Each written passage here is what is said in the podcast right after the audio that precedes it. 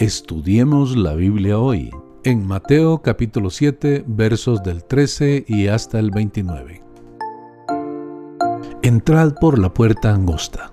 Jesús no habló de esta puerta como nuestro destino, sino como la entrada a un camino. Hay un camino correcto y un camino equivocado.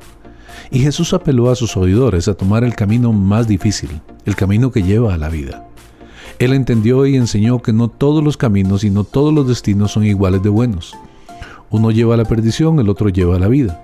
La puerta estrecha significa literalmente lo que nosotros llamamos un portillo, es decir, una puerta pequeña en una entrada grande. Jesús no está alentando a sus discípulos comprometidos, cristianos, a seguir adelante por el camino angosto y ser recompensados al final. Más bien está mandando a sus discípulos a entrar en el camino marcado por la persecución y repensarlo al final. Ahora, Jesús nos recuerda que hay muchos que intentarán guiarnos por el camino amplio. El primer paso para combatir a estos falsos profetas es simplemente guardarnos de ellos. La naturaleza de estos falsos profetas es engañar y negar su propio carácter. Muchas veces engañan hasta ellos mismos, creyendo de sí mismos que son ovejas cuando en realidad son lobos rapaces. La falla básica del falso profeta es el interés propio. Nos guardamos de los falsos profetas al mirar sus frutos. Esto significa poner atención a varios aspectos de sus vidas y ministerios. Debemos de poner atención a la manera de vivir que demuestra un maestro. Los frutos es el resultado inevitable de quienes somos. Eventualmente, aunque pueda tomar un tiempo para que llegue la cosecha, los frutos buenos y malos son evidentes, revelando qué tipo de árbol somos. En el capítulo anterior, Jesús nos advirtió que primero nos juzgáramos a nosotros mismos, que busquemos la viga en nuestro propio ojo antes de poner atención a la paja del ojo de nuestro prójimo. Por lo tanto, antes de preguntarlo de cualquier otra persona, debemos de preguntarnos nosotros, ¿yo doy el fruto para la gloria de Dios?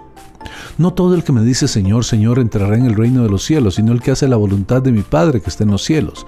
Jesús habló aquí de una confesión verbal apropiada donde estos llamaron a Jesús Señor. Esto es vital, pero nunca suficiente por sí mismo. Esta advertencia de Jesús se aplica a las personas que hablan o dicen cosas acerca de Jesús, pero realmente no lo dicen en serio. No es que crean que Jesús es un demonio, simplemente dicen las palabras de una manera muy superficial. Su mente está en otro lugar, pero creen que hay valor en las palabras vacías y cumplir con algún tipo de obligación religiosa sin corazón, sin alma, sin espíritu, solo palabras vacías y pensamientos que se desvanecen. Es asombroso que Jesús afirmó que Él es a quien la persona debería enfrentar en el día del juicio y que Él es correctamente llamado Señor. Al decir en aquel día, Jesús llamó la atención al día venidero del juicio para todos los hombres. ¿Cuál es el objetivo principal de tu vida? ¿Pensarás tanto en Él en aquel día como lo haces ahora? ¿Te considerarás entonces sabio por haberlo perseguido tan fervientemente?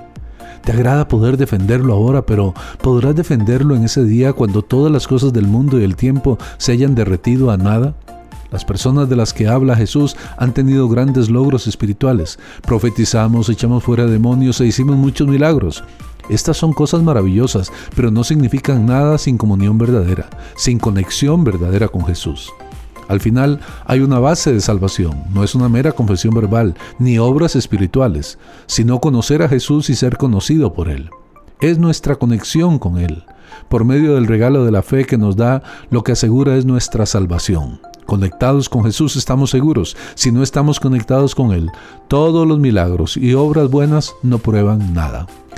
En la ilustración de Jesús de los dos cimientos, ambas cosas se veían igual por fuera. El fundamento real de nuestras vidas generalmente está oculto y solo se demuestra en la tormenta. Y podríamos decir que las tormentas vienen del cielo, la lluvia, y de la tierra, los ríos. Tanto el hombre sabio como el insensato se dedicaron precisamente a las mismas ocupaciones y en una medida considerable lograron el mismo diseño. Ambos se comprometieron a construir casas, ambos perseveraron en construir y ambos terminaron sus casas. La semejanza entre ellos es muy considerable. Una tormenta o lluvia, ríos y vientos era el poder más grande para las generaciones que no tenían armas nucleares. Jesús nos avisa que el cimiento de nuestras vidas será golpeado en un tiempo u otro. Pero ahora, por las pruebas y en el juicio final ante Dios, simplemente escuchar la palabra de Dios no es suficiente para proveer un cimiento seguro. Es necesario que también seamos hacedores de su palabra. Si no lo somos, cometemos el pecado de no hacer nada, y será grande nuestra ruina. ¿En qué consistía la locura del segundo constructor? No en buscar deliberadamente un mal cimiento, sino al no pensar en el cimiento. Su falla no fue un error de juicio, sino de desconsideración. No se trata, como se supone comúnmente, de dos cimientos, sino de mirar y descuidar de mirar el cimiento. Su audiencia no pudo dejar de notar que Jesús enseñaba con autoridad, algo que faltaba en los maestros de sus tiempos y que a menudo solo citaban a sus rabíes. Jesús habló con autoridad inherente y la autoridad de la palabra revelada de Dios. Cuando la palabra de Dios es presentada como realmente es, y con su poder inherente va a asombrar a la gente y se distinguirá de las meras opiniones de los hombres. Soy el pastor Carlos Umaña, espero que este tiempo haya edificado tu vida.